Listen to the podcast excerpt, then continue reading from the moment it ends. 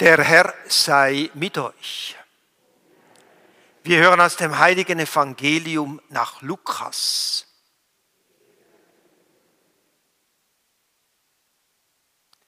Es kam für die Eltern Jesu der Tag der vom Gesetz des Mose vorgeschriebenen Reinigung. Sie brachten das Kind nach Jerusalem hinauf, um es dem Herrn zu weihen. Als seine Eltern alles getan hatten, was das Gesetz des Herrn vorschreibt, kehrten sie nach Galiläa in ihre Stadt Nazareth zurück. Das Kind wuchs heran und wurde kräftig. Gott erfüllte es mit Weisheit und seine Gnade ruhte auf ihm. Evangelium unseres Herrn Jesus Christus.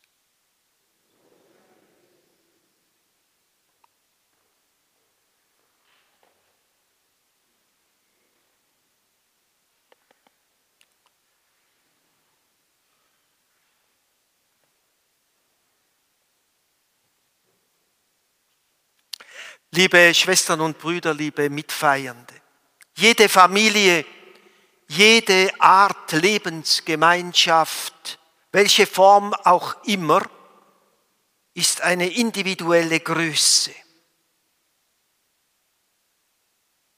Keine kann mit einer anderen verglichen werden. Früher war die Familie im traditionellen Sinn eine Selbstverständlichkeit.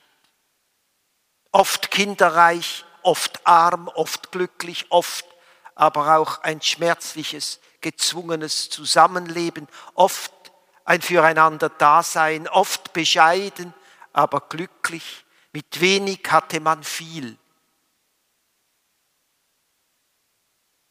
In den Dörfern fand die belastende gegenseitige Kontrolle statt. Wie heißt es so schön, Gott sieht alles, der Nachbar sieht mehr. Lebt man so, wie es sein muss? Und so wurden die anderen oft wichtiger als die eigene Familie. Wehe, es gab Ausrutscher. Wehe, es entsprach nicht der Norm, nicht der Norm der Kirche. Und es kommt nicht von ungefähr, dass zahlreiche Menschen vom Land in die Stadt oder sogar in die Ferne gezogen sind, um aus dem Kontrollblick der Dorfgemeinschaft zu verschwinden. Denn es wurde auch gelitten, weil man nicht so leben konnte, wie man wollte und wie man war.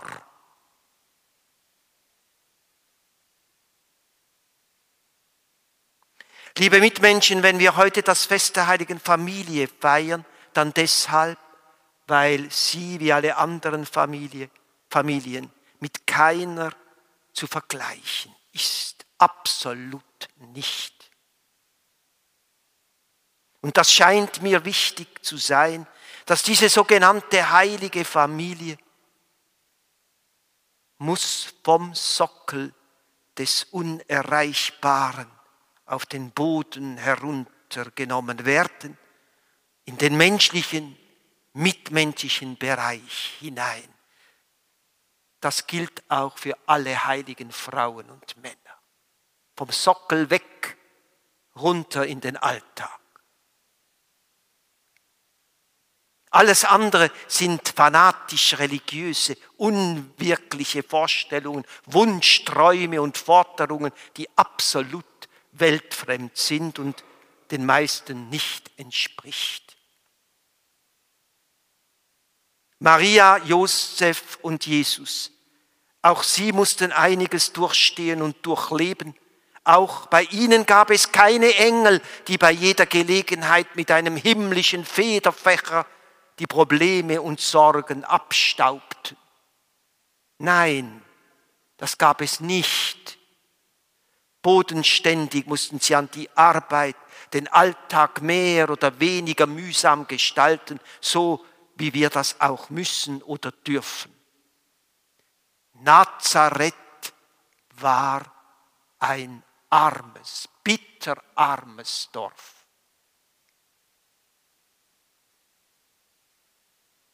Das Kind wuchs heran und wurde stark, erfüllt mit Weisheit und Gottes Gnade ruhten auf ihm. Von der Bibel her wissen wir, dass die Familie ihre Religiosität regelmäßig pflegte. Wir hörten es im heutigen Evangelium. Ebenso den Synagogenbesuch. Wallfahren war eine Selbstverständlichkeit. Und ich denke auch, die häuslichen Gebete wurden im Familienkreis verrichtet. Sie wussten dazu mal schon, auch religiöse Zeit mit Kindern zu verbringen, ist heilsam für die Seele gegenseitig. Was früher während Jahrhunderten besonders von der Kirche her nicht nur übertrieben, sondern auch mit Angst und Drohung verbunden war, finden wir heute trotz enormer Freiheit leider, leider eine bedenkliche Lehre mit zwei E. Wichtig ist, dass sie gut leben, denken sie jetzt. Ja, da bin ich mit ihnen einverstanden. Aber dann schaffen wir doch die Glaubensgemeinschaft mit ihrer göttlichen Substanz und befreienden Botschaft ab. Dass man mit der Kirche Schwierigkeit haben kann, das leckt keine Ziege weg, aber es gilt auch die Worte von Erasmus von Rotterdam zu bedenken, der in schwieriger Zeit der Kirche Folgendes schrieb. Ich ertrage diese Kirche, bis ich eine bessere sehe. Und die Kirche ist gezwungen, mich zu ertragen, bis ich besser werde. Die religiöse Enthaltsamkeit, gerade auch heute, fördert die Heimatlosigkeit, sie entfremdet. Glaubensvertiefung wird unterbunden, somit auch die Jesusbeziehung. Gemeinschaftserfahrung im Gottesdienst, aber auch im kirchlichen, gesellschaftlichen Bereich stirbt ab, somit ist etwas und doch nichts. Zugegeben, die Kirche, unsere Glaubensgemeinschaft muss über die Bücher das ist keine Frage. Aber im Miteinander, gerade in einer Pfarrei, kann vieles relativiert und durch die Gespräche und die Erlebnisse differenziert werden.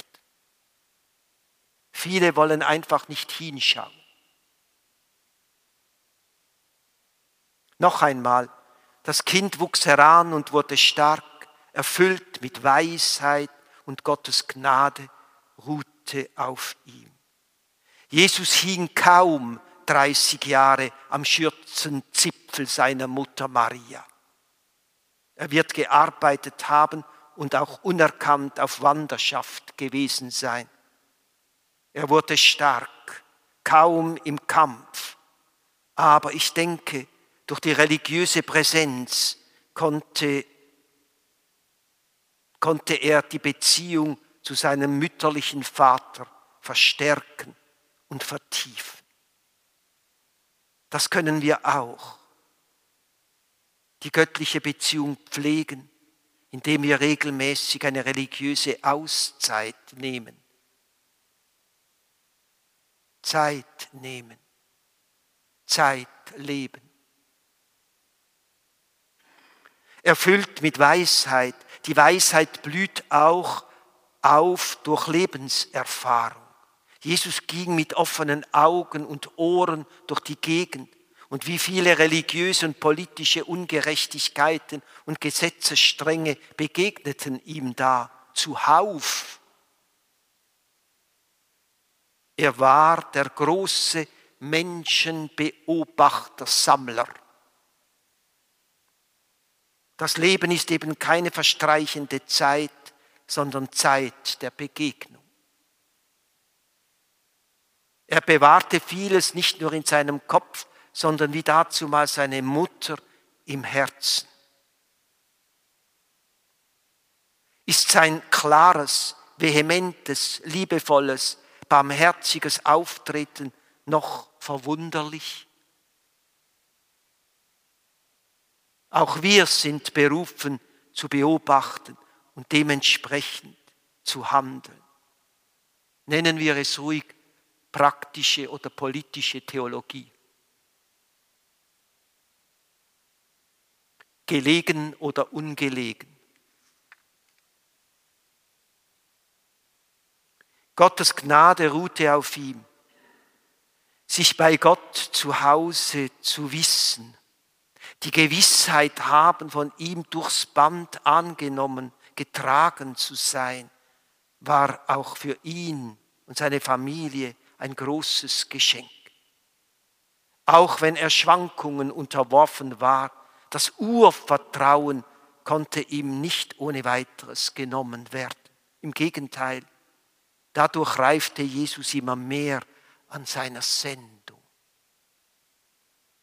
Er reifte, so wie wir auch reifen. Liebe Mitmenschen, wir dürfen wissen, dass auch wir durch alle Böden hindurch von Gott geliebt werden. Ein Hauch dieser Liebe finden wir hoffentlich in unseren Familien, in den Partnerschaften oder sonstigen Beziehungen. Aber wissen zu dürfen, dass wir durch und durch von Gott geliebt werden, schenkt in allen Schwierigkeiten und im Leid eine tiefe Grundfreude und hoffentlich eine ebenso tiefe, stille Dankbarkeit. Was sagte einmal der Schriftsteller Paul Claudel? Wo die meiste Wahrheit ist, ist auch die meiste Freude. Ja, es ist wahr, wir sind von Gott geliebt.